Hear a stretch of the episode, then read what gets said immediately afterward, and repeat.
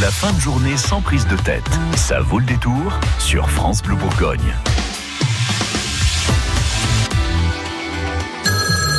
Euh, bonjour, c'est François Hollande. Ah, au contraire, bonjour, c'est le champion du monde Didier Deschamps. Répondez de l'actu, j'écoute. Bonjour à toutes et tous, c'est votre président qui vous parle.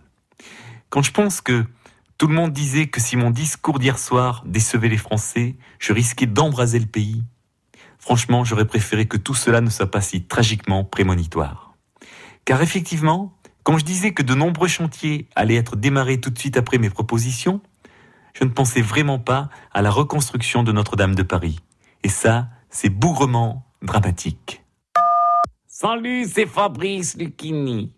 Pour décrire de tels abîmes, même le poète perd ses rimes. Mais moi, tu me connais, me taire, je peux pas. C'est impossible. Alors quand le poète est muet, je fais parler le philosophe.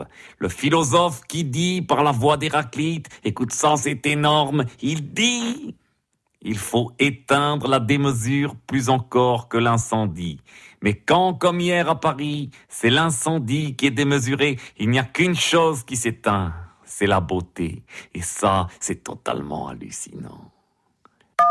Bonjour le répondeur France Bleu, c'est Stéphane Bern. Oh mon Dieu, mais quel désastre, quelle catastrophe, quelle horreur, mais quelle horreur Vous vous rendez compte, rien que pour réparer ce désastre, il va falloir que j'organise des lotos du patrimoine jusqu'à au moins 90 ans. Oh, ben dites donc, je suis pas prêt de prendre ma retraite, moi.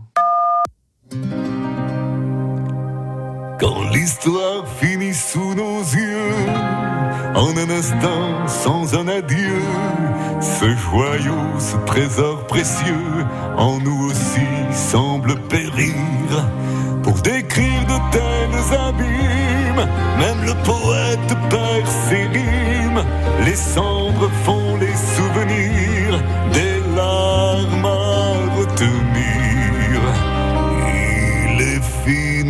le temps des cathédrales.